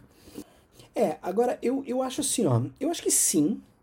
Eu acho que sim, eu não tenho problema com isso. Mas eu acho que esse não é o caminho. Por quê? O que, que eu tô querendo dizer? Tu pensa comigo assim, ó. Tu pensa comigo, uma coisa que nós cristãos evangélicos gostamos muito, e eu acho que isso é um, é um, é um problema nosso. a gente adora uma história de que a ciência confirma a Bíblia. A gente adora uma história dessas, né? Ah, a ciência confirmou a Bíblia porque, enfim, porque a, o cara fez um experimento lá que as trombetas, que seja, poderiam derrubar os muros por causa da frequência e tal. Beleza. Outra história, a ciência confirma a Bíblia porque, enfim, e, é, crente, nós crentes adoramos essas histórias. O meu ponto sempre é o seguinte, querido, se a ciência, se a gente precisa da ciência para confirmar a verdade da Bíblia, quem é que está no plano superior? A Bíblia ou a ciência? Exatamente. É, se a ciência. Qual é o objeto da sua fé, né? É o, exatamente. Se a ciência é o aval que a Bíblia precisa, nós estamos mal, né? Porque, de novo, que ciência? A nossa de hoje ou a daqui 100 anos? E eu tô falando isso como um cientista, adoro a ciência, ela é muito legal. Ela faz a gente estar tá aqui conversando à distância e faz voar avião. Mas a Bíblia não precisa da ciência para ser confirmada. Por quê? Porque a Bíblia é um livro de outra ordem. A, a Bíblia ela é um livro e ela é verdade porque ela mudou a minha vida, porque a mensagem que ela traz muda a vida, porque não só porque ela muda a vida, mas porque a mensagem que ela traz dá conta de explicar o mundo nas questões mais importantes do mundo, que não são as questões científicas. Elas são muito legais as questões científicas, mas as questões mais importantes do mundo, sabe quais são? É por que, que eu sou um crápula, por que, que eu tento acertar e erro todo o tempo, por que, que quando, por que, que eu não sou fiel aos meus amigos, a, a, sabe? Sabe? Por, por, por que, que eu sou assim? E a Bíblia me dá essas respostas. A Bíblia me dá várias respostas que fazem sentido para aquilo que realmente é fundamental. E, e, enfim, então assim, a Bíblia é um livro de outra ordem que não precisa da confirmação científica para avalizar ela, para dar o aval, para dizer que ela é verdadeira e para dizer que a Bíblia é verdadeira porque ela está aí há milênios mudando a vida de pessoas, transformando o mundo, construindo uh, o Ocidente e, e, de, e, nos dando os valores, enfim, uh, que fazem com que a gente não entre em colapso como sociedade, inclusive. Entende? Então, assim, a gente não deve. A gente, eu, eu acho que esse não é um caminho legal de ficar buscando na ciência confirmações da Bíblia e tal. Eu acho que porque a Bíblia é um livro de outra ordem. Isso não quer dizer que a ciência não possa confirmar fatos históricos, é, porque ela faz e já fez. Mas isso não é, eu acho que esse não é um bom caminho para nós, para a gente defender a Bíblia. Tu entende? Porque isso é um caminho uh, que pode nos dar problema. Né? Essa abordagem ela dá alimento, por exemplo, uh, para o ateu e dá arma para o ateu, por exemplo, para dizer assim: ah, tudo bem, a, a, ciência confirmou a Bíblia aqui, mas olha aqui, ó, Jesus está dizendo que a, a mostarda é a menor semente. Não é, olha aqui, a Bíblia está errada. Aí o cara joga fora a Bíblia porque ela contém esse, entre aspas, erro. Que é ridículo, que não é um erro, mas entende? Como a gente ensinou o mundo a ler a Bíblia por essa ótica, por esse com esses olhos científicos, a galera olha, ah, é um livro obsoleto que, que fala de tudo errado de ciência. A ciência já comprovou que é tudo mentira. Cara, é nós que estamos dando essa arma para eles se eles lerem esse texto assim. E se a gente lê esse texto assim, tu entende? A gente tem que partir do argumento seguinte: a Bíblia é um livro espiritual que sim, que, que fala de eventos históricos, fala que Deus age no mundo, fala de coisas inexplicáveis pela ciência, fala, só que a gente não deve, acho que partir para defender a Bíblia por essa abordagem. A nossa defesa da Bíblia, eu acho que tem que ir por um caminho conforme eu tentei explicar ali. Ela é um livro que mudou a minha vida. Ela é, ele é um livro verdadeiro e que, e que transforma vidas até hoje e que nos revela aquele que é a imagem do Deus invisível, Jesus Cristo. Esse é o centro da Bíblia, essa é a chave da Bíblia. A partir dali a gente interpreta a Bíblia, do evento Cristo. O resto é o resto.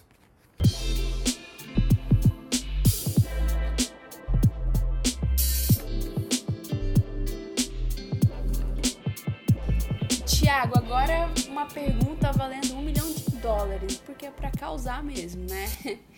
É verdade que os 99% dos biólogos acreditam no evolucionismo de Darwin, né? E a pergunta que a gente quer chegar, o lugar que a gente quer chegar é: existe o criacionismo evolucionário que entende que Deus conduziu a evolução e os processos naturais, certo? E existe a evolução deísta de Darwin, que Deus nunca interfere no mundo. E aí? Será que os cientistas cristãos precisam, é, para fazer ciência, acreditar na evolução como os céticos acreditam? Que, como que você pode nos ajudar a respeito disso? Bom, aí nós entramos naquele ponto, né? no ponto que a galera que a galera sempre se pergunta, né? Tá, Tiago, e essa história de evolução e como é que fica, né? É, esse lance da evolução e da fé cristã. Eu, eu posso ser um, um cristão e aceitar a evolução, ou eu preciso aceitar o criacionismo sete dias literais, 24 horas, enfim. Eu sempre costumo dizer sobre isso, isso é uma história longa, né? Nós não vamos ter tempo aqui de abordar tudo isso. Mas o, o, os pontos que eu sempre quero enfatizar é o seguinte: uh, existem cristãos sérios cristãos comprometidos, evangélicos, uh, que levam a Bíblia muito a sério, a Bíblia em altíssima estima, tem a Bíblia como palavra de Deus, inspirada por Deus, inerrante, tudo isso, e que sim aceitam a evolução biológica como a maneira que Deus usou para criar os seres vivos existem. Da mesma forma que existem cristãos sinceros tal, que não aceitam a evolução, por várias razões. Normalmente são razões que têm a ver com a interpretação bíblica, porque eles, na sua leitura da Bíblia, eles entendem que a, que a Bíblia não dá margem para um cristão aceitar a evolução. Uh, o, que eu, o que eu diria sobre isso são, enfim, são várias coisas. A mais importante Uh, tem, são várias coisas importantes que a gente precisa falar quando aborda esse tema. Uma questão fundamental para começar a falar desse tema uh, é uma coisa que já apareceu na tua pergunta: é a gente tentar separar essa história que tu usou o termo, inclusive, evolucionismo de evolução. Tá? Inclusive de teoria da evolução, que ainda é uma terceira separação que seria necessária. Mas vamos, vamos ficar só com duas para ficar mais simples. Vamos tentar separar então o que, que seria evolucionismo da, da evolução. Em geral, o, quem trabalha nessa área gosta de, de, de separar isso da seguinte forma: isso é um certo consenso já hoje em dia, que a teoria da evolução uh, que descreve como que os seres vivos uh, chegaram, enfim, como, como que eles surgiram uh, na forma como a gente conhece hoje, né? Isso é a teoria da evolução. Ela é muito diferente daquilo que a gente chama de evolucionismo, que é um ismo, ou seja, é uma visão de mundo, é uma extrapolação da teoria da evolução de forma a explicar o mundo de uma maneira que abarca toda a realidade. Então, o evolucionismo, em geral, ele parte da teoria da evolução uh, para fazer afirmações filosóficas e metafísicas que não fazem parte da teoria biológica em si. O que, que eu estou querendo dizer? Quando a gente fala então de evolucionismo, a gente está falando, por exemplo, de um mundo que não tem plano e não, e não tem propósito. Não, isso aí eu diria que um cristão não pode aceitar. Porque um cristão, por definição, ele crê em Deus e ele crê que Deus fez o mundo tendo um plano e tendo um propósito. Né? A gente até pode discutir que propósito é esse, dar glória a Deus, eu diria. O propósito da criação é dar glória a Deus, expressar o seu amor. Enfim, tem uma série de discussões teológicas sobre isso, mas Deus criou o mundo tendo um plano e propósito. O evolucionismo vai dizer então que não, que não há Deus e que não tem plano nem propósito. Isso precisa ser rejeitado. Só que o fato é que existem cristãos que acreditam que a teoria da evolução revela o plano e o propósito de Deus. Que a teoria da evolução cumprem o plano e propósito de Deus em criar o mundo. Ou seja, que Deus cumpriu o seu propósito e o seu plano de criar o mundo através da evolução. Então veja, esses caras são cristãos que acreditam na teoria da evolução, mas eles não são adeptos do chamado esse evolucionismo no sentido metafísico, no sentido filosófico, no sentido da visão de mundo. Entendeu? Que extrapola da teoria da evolução para fazer afirmações a respeito de cosmovisão, vamos dizer assim. Só que, essa parte geralmente não contam pra gente na escola, né? não contam, porque o professor da não, escola. Não fazem essa diferença pra gente. Não fazem. Vendem é, cosmovisão e afirmações filosóficas como ciência. Eles... E aí, uhum. os crentes, né, adolescente ali, sem muito conhecer a respeito disso, entra em crise e, meu Deus, evolução é do diabo. Exatamente. Não, peraí. A gente precisa separar o que é ciência e o que é afirmação filosófica. Exatamente. Eu queria ter sabido disso quando eu estava na escola. É verdade. Por quê? Porque muitas vezes os discursos científicos uh, de professores no colégio, na faculdade, eles estão imbuídos, eles estão permeados nos discursos de afirmações filosóficas que não são ciência, são opiniões, são visões de mundo. Entende? E que não tem a ver com ciência. Por quê? Porque quando nós estamos falando de ciência, nós estamos falando de coisas que são testáveis testáveis. A, a, a, palavra de a palavra ah, assim de ordem para ciência é é testável. Dá para fazer um experimento para testar? Não dá. Então não é ciência. Não significa que é mentira, mas não é ciência. Tu entende? O cara tem todo o direito de ter a opinião que ele tem. Só que ele tem que assumir que é uma opinião, que é uma visão de mundo, que é metafísica, que em resumo, sabe o que é? Uhum, é religião. Exatamente. Porque é uma com crença, isso eu tô querendo dizer, só que vendem pra gente uma, é uma crença, crença como ciência. Exatamente. E infelizmente, como Exatamente. geralmente isso acontece é ainda, né, na, na, nossa ali infância, início de adolescência, porque é ensino básico que a gente vê esse tipo de coisa. A gente não, não consegue enxergar isso. Não consegue perceber que estão nos ensinando é, a sua crença junto com ciência. E a gente acredita Exatamente. que é tudo ciência. Exatamente. Exatamente. Então, esse é um, é um fato que está na base desse problema, em geral, que os evangélicos têm com a evolução. Certo? É, porque é, é vendida uma, uma. Enfim, afirmações metafísicas que estão incorporadas à teoria da evolução. Então, o que eu queria deixar claro sobre isso é que, sim, existem cristãos que aceitam que a evolução foi o modo que Deus usou para criar. Ou seja, eles são criacionistas evolutivos ou evolucionários, certo? Aí, claro, aí tem uma série de outras perguntas e que são relevantes, são difíceis, que é uma delas, né? E aí, Tiago, o que, que a gente faz com o relato do Gênesis? O que, que a gente faz com Paulo, Romanos 5, a queda? Tem uma série de coisas e aí uma série de discussões. Não é uma tarefa fácil mas existem cristãos, sim, sinceros, que, que, de, que aceitam a evolução, não tem problema nenhum, e creem que Deus cumpre os seus propósitos através da evolução. Isso não é normalmente divulgado, uh, normalmente é nos vendido uma imagem de que se você não crê que Deus criou em sete dias, de 24 horas, seis dias no caso, porque o sétimo ele descansou, né? De 24 horas, uh, você não é um cristão. E eu diria que isso é muito pernicioso a gente vender essa, essa, uh, essa visão de que só quem crê igual a mim é crente. Né? Porque, enfim, uh, dessa maneira, dificilmente tu vai conseguir conquistar para Jesus um cientista que trabalha com evolução, por exemplo.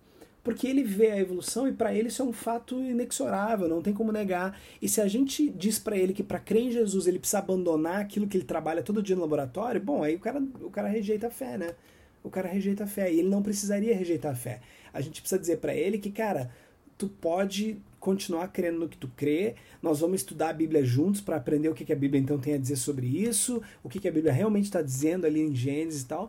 Mas, cara, o importante é, é enfim, é, é, tu não precisa jogar Cristo, o cristianismo fora por causa da tua visão das origens. Certo?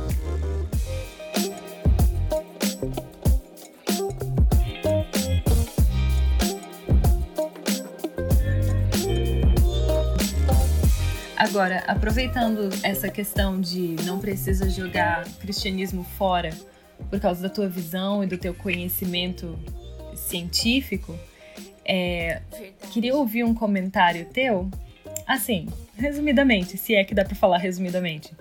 Como que a gente consegue lidar com a questão de Deus ser soberano com eventos que parecem acontecer meio que ao acaso, sabe? Ou de forma descontrolada, como o, o, o, coronavírus que a gente tem vivido, enfim, essa questão de pandemia. Como fica a questão da soberania de Deus? Como é que a gente pode lidar com isso? Essa é uma ótima pergunta e difícil pergunta, inclusive. E, e, e, às vezes essa pergunta ela, ela aparece junto com a própria questão da evolução, né? Muitas pessoas têm dificuldade com a evolução porque vem nela um processo aleatório, ao acaso. E na verdade isso tem a ver muito com um, um mau ensino da evolução por parte de muitos professores Uh, antes de falar do coronavírus, então eu queria falar um pouco disso só, é rapidinho. Uh, mas, enfim, e, mas tem uma questão de fundo importante também sobre isso. Uh, mas o fato é o seguinte: a evolução ela tá longe de ser um processo aleatório, como processo. Tá? Ah, Thiago, mas não foi assim que eu aprendi no colégio. Calma, já vai entender. O que, que eu tô querendo dizer? A evolução ela é um processo profundamente direcional, vamos dizer assim, e a ela é dada direção justamente pela seleção natural. Ou seja, são só as coisas que passam no filtro da seleção natural que se mantêm na evolução. Certo? Uh, então, quando a gente fala de aleatoriedade na evolução ou acaso, a gente pode falar, por exemplo, das mutações. E lembra do colégio? Todo mundo estudou que as mutações sim são aleatórias. Né? Só que essas mutações elas não elas são filtradas pela seleção natural, né? Então assim, o que, que eu estou querendo dizer com isso? Uh, existe isso e existe também alguns estudos bastante recentes, inclusive tem um, um, biólogo famoso de Cambridge, que é o Simon Conway Morris, que ele, ele tem vários livros escritos sobre isso, sobre aquilo que talvez alguns de vocês lembrem ter estudado no colégio, uh, os fenômenos de convergência evolutiva. O que, que é isso? O Simon Cohen Morris ele é um dos estudiosos daqueles fenômenos em que a natureza uh, ela, ela acaba encontrando as mesmas soluções para várias coisas. Então o que, que eu estou querendo dizer? Tu pega, por exemplo, uh, seres vivos Uh, vamos dizer assim, ó, vamos dar um exemplo simples. Existem vários seres vivos que são bastante diferentes um do outro, mas que elaboraram a mesma estrutura ou tipo de estrutura para resolver um problema. Vamos falar de asas. Asas tem aves e tem mamíferos. E são asas até mais ou menos semelhantes, uh, mas que são linhagens, e, e, digamos que tu aceite a evolução, elas surgiram completamente independentes na linhagem evolutiva. E elas surgiram duas vezes, ou até mais vezes na escala evolutiva. Ou seja, parece que a evolução encontrou a mesma, a mesma solução. Né? Então tu pega, por exemplo, vários animais de diferentes períodos históricos que, que têm formas corporais muito parecidas e eles viveram milhões de anos separados um dos outros. Isso é o que a gente chama de convergência evolutiva. Então, o que, que eu estou querendo dizer com isso? Quando a gente olha esses, essas, essas, essas uh, exemplos de convergência, a gente consegue ver que a evolução parece ter uma certa direcionalidade no sentido de encontrar as mesmas soluções. Então, uh, para dar um exemplo claro disso, enfim, estou me alongando, mas o, o, fato é que eh, tem um, um, biólogo muito famoso que enfatizou, uh, o Stephen Jay Gould, ele disse o seguinte, ó, se a gente rodar a fita da evolução, por exemplo, uh, de novo, lembra da, da, se tu rebobinar na época das fitas, né? Se tu rebobinar a fita e tocar de novo, a gente vai a gente vai ter resultados completamente diferentes. A gente vai ter animais e coisas tudo completamente diferentes. O Simon Cohen Morris, esse cara, ele diz que não, que se nós tocar de novo, a gente vai ter uh, resultados muito semelhantes, a gente vai ter seres com formas corporais muito semelhantes e inclusive seres autoconscientes que são capazes de se perceber no mundo, muito parecidos conosco. Tu entende? Então o que quer dizer isso? Esses novos estudos sobre convergência e outras coisas estão voltando uh, agora nos últimos anos com muita força para mostrar que é possível sim falar de propósito e de plano a partir da evolução. Pode ser que Deus esteja no controle desse processo e que ele teve uma direcionalidade nesse processo a partir de eventos aparentemente ao acaso ele construiu uma história que chegasse até nós hoje, seres capazes de inclusive reconhecer a ele mesmo. Então, quando a gente fala também de aleatoriedade, para pra pensar no seguinte, ó, quantas vezes tu já não saiu de casa, amarrou o tênis na porta da tua casa e por causa disso, do fato de tu ter parado 30 segundos para amarrar um tênis, uh, depois tu tropeçou lá mais adiante e por pouquinho um carro não te pegou. E aí tu ficou pensando assim, puxa, se eu não tivesse parado para amarrar o tênis, aquele carro tinha me pegado e eu tinha sido atropelado. Ou seja, um evento aparentemente ao acaso, aleatório, serviu para cumprir um propósito muito maior. Que isso tu, tu só consegue ver olhando o filme de trás para frente. Olhando o filme de frente para trás, tu não consegue. Então pode ser que Deus agiu assim. Pode ser que as coisas, coisas que a gente vê como aleatórias e sem propósito e randômicas elas na verdade no final da história a gente vai ver que houve uma, uma, um progresso, houve um plano e um propósito, tu entende? Então essa noção de aleatoriedade ela é muito, uh, ela é muito ambígua para nós. Então, Nossa. porque quando tu estava contando desse exemplo foi exatamente o que eu fiquei pensando. Esse exemplo do amarrar o tênis ou do tropeçar e aí por causa disso eu não fui atropelado. É um evento completamente aleatório. Mas se a gente é bem crente, vai dizer, nossa, Deus sabe de tudo, usou isso para me livrar. E aí a gente não diz que é aleatório. A gente, Exatamente. ao contrário, percebe soberania de Deus nisso, né? Então, claro. é, como o nosso parâmetro essa, pode mudar? Exatamente. Então, essa noção de aleatório, é, ela, ela é complexa, porque a gente usa essa palavra aleatório em vários significados. Né? Uh, e, e, e, a gente tem que meio que especificar e, e destrinchar um pouco o que, que essa palavra realmente significa. Né? E, enfim, é, existem coisas que são justamente o que tu falou, elas são aparentemente aleatórias, mas através delas Deus pode e já fez na história da minha vida construir uma coisa que parece hoje ter um plano e um propósito muito claros e muito, muito específico. Tratando isso para o coronavírus, eu diria assim, ó, eu não, eu, não, eu não diria assim ó, que beleza, isso quer dizer que Deus pode transformar toda essa tragédia mundial em algo bom. Ah, beleza, pode até ser que sim, mas eu acho que também esse não é um caminho.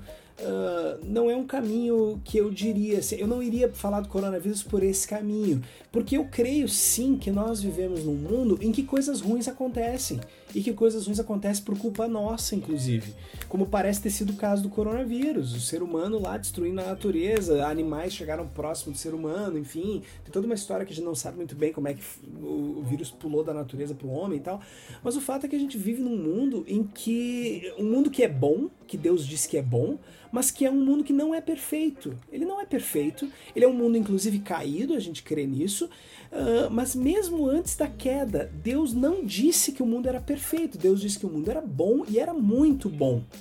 Mas mesmo antes da queda, eu acredito que Deus já nos deu. Olha que interessante. Antes da queda, Deus disse para o homem: vai e cultiva o jardim. Bom, se o mundo fosse perfeito, ele não precisava cultivar nada, né? Se o mundo fosse perfeito, teria tudo pronto já. Não, mas Deus nos deu coisas para fazer nesse mundo. E com isso eu estou querendo dizer que tem coisas que a gente precisa fazer né? E, e, enfim, e a gente tem que cuidar desse planeta e agora a gente e existem coisas ruins e coisas más que acontecem no mundo e o coronavírus está aí e Deus não deixa de ser soberano porque essas coisas acontecem. Deus continua sendo soberano, Deus tem um plano, um propósito para as coisas, só que as coisas acontecem e eu gosto muito da abordagem assim para falar do coronavírus do, de um teólogo muito que eu gosto muito lá britânico que é o N.T. Wright. O N.T. Wright ele, ele enfatiza não esses, essas perguntas da ah, por quê, o que, que Deus quer com isso, tal, porque se a gente começar a entrar por esse caminho a gente vai chegar em, em tanta coisa ruim que já aconteceu na história do mundo, né? Por que, que Deus permitiu tal e tal coisa, tal tragédia? Mas o, o caminho que o N.T. Wright adota é o seguinte: a gente crê num Deus que sim nos deu coisas para fazer então a gente, como cristãos, a gente tem que estar tá ajudando quem precisa. A gente tem que estar tá na linha de frente nos hospitais, consolando, chorando com os que choram. Porque nós cremos num Jesus que chorou com os que choram. Né? A gente crê num Jesus que lamentou. A gente tem inclusive um livro bíblico chamado Lamentações. Então, talvez a nossa tarefa agora seja lamentar e chorar com os que choram, e estar na linha de frente e ajudar no que for possível e Deus continua soberano, inclusive através disso.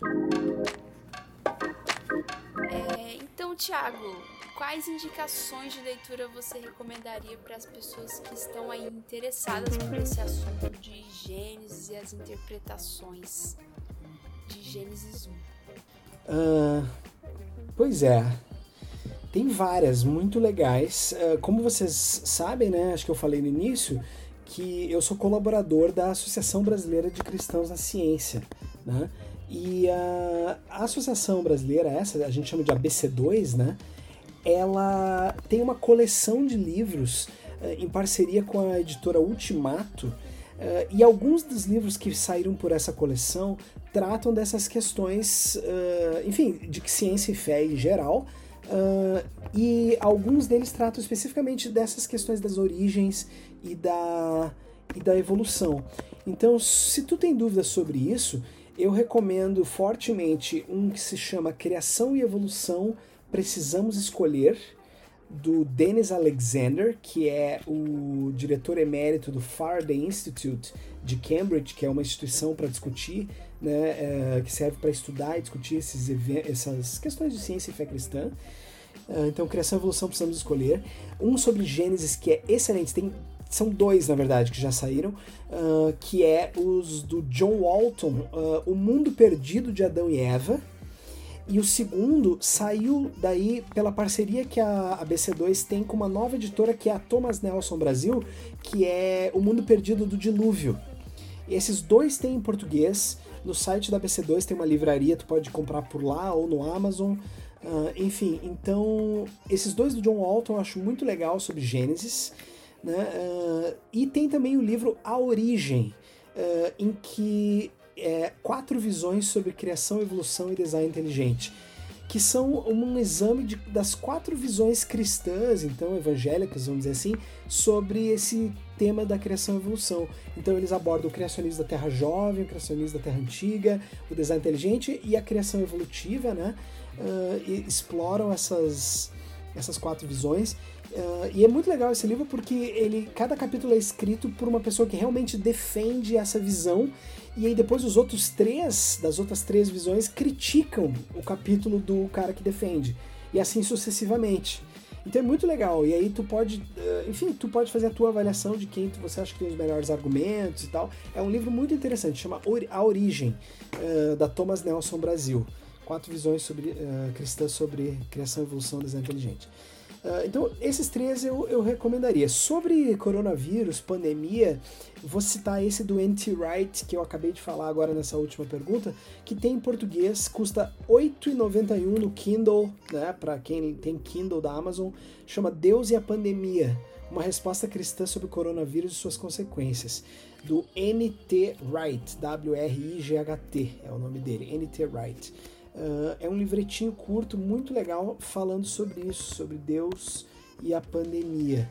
Uh, então eu acho que esses seriam, assim, três recomendações bem legais uh, sobre esses temas. Fora as outras, né, da, da, dessa coleção, então, de Ciência e Fé Cristã que você encontra da ABC2. Que legal. Nossa, gente, nosso papo já chegou ao fim, mas foi maravilhoso conhecer aí mais sobre esse assunto. E muito obrigado, Tiago, pela sua presença. Obrigado mesmo pela por estar conosco aí. Foi muito bom te receber. Prazer é meu, grande honra e estou à disposição aí. Sempre que precisarem, podem contar comigo aí.